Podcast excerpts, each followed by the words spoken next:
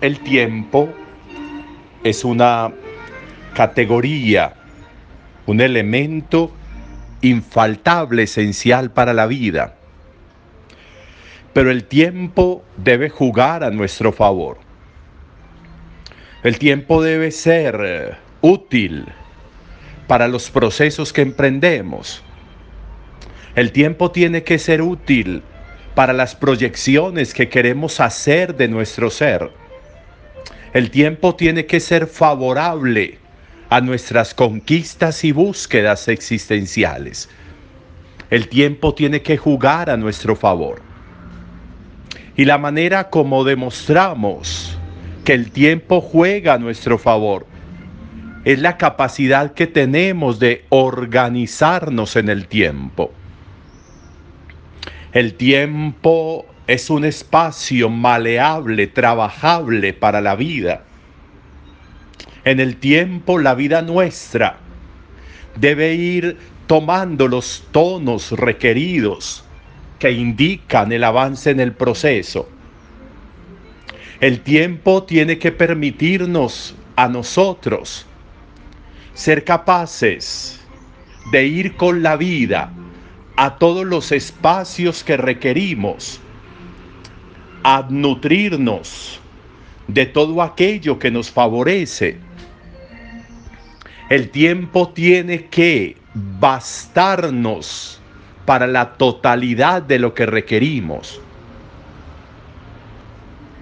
En el tiempo deben desarrollarse todas nuestras facultades y competencias.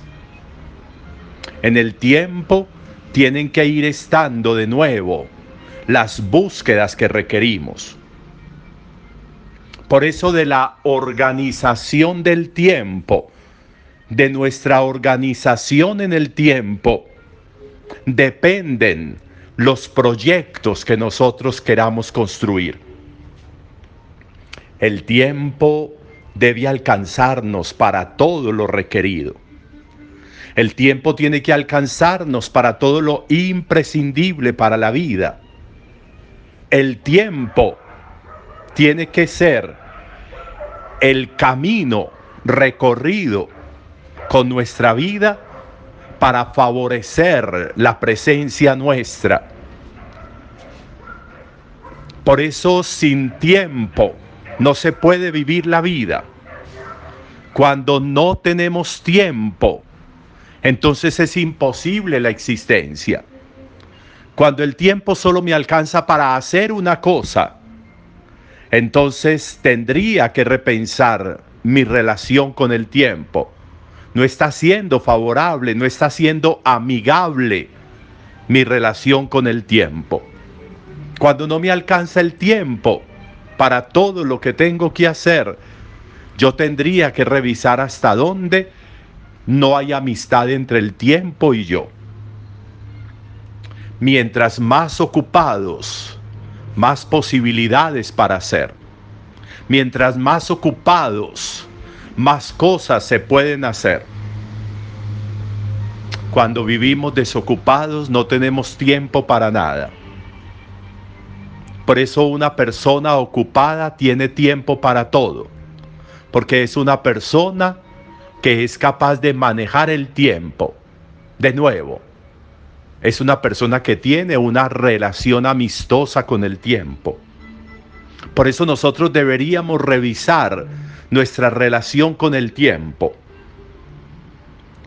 Hoy encontramos en el Evangelio a un Jesús que sabe utilizar el tiempo, que se organiza en el tiempo.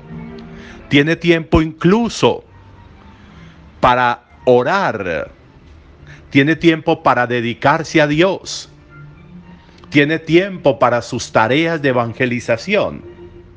Tiene tiempo para ir a recorrer el lago y llamar a los doce. tiene tiempo para atender a la gente, tiene tiempo para curar enfermos, tiene tiempo para sanar a muchas personas, tiene tiempo. Y nos están hablando de un espacio de tiempo de un día. Y allí nos lo van mostrando con todo lo que hace desde temprano. Tiene una relación amistosa con el tiempo Jesús y el tiempo le alcanza para todo. Requerimos repensar nuestra relación personal con el tiempo. Requerimos revisar nuestra capacidad de organizarnos en el tiempo. Necesitamos afrontar una conversación sincera, limpia con el tiempo. Necesitamos sentarnos a hablar con el tiempo, a ver cómo recuperamos la amistad con él. Necesitamos sentarnos a revisar nuestra utilización del tiempo para que nos alcance para todo lo que tenemos que hacer. Desgastarnos en una misma cosa cuando ya eso no da más, no es útil.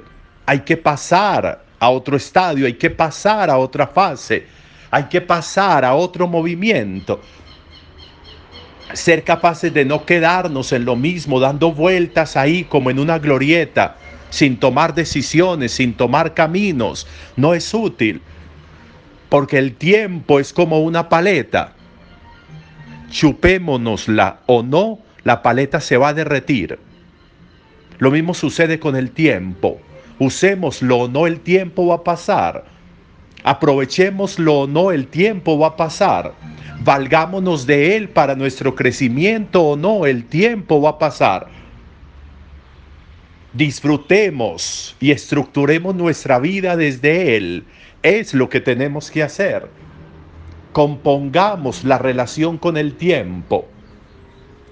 Organicémonos, revisemos, aprovechemos, fijémonos en un día todo lo que podríamos hacer por nuestro bien personal, por nuestra existencia, por lo espiritual nuestro, por el crecimiento académico e intelectual, por la relación con los más cercanos, por la relación con Dios, por el cuidado de nuestro ser, de nuestro cuerpo, de nuestro pensamiento, de nuestra alma, por el servicio a los demás.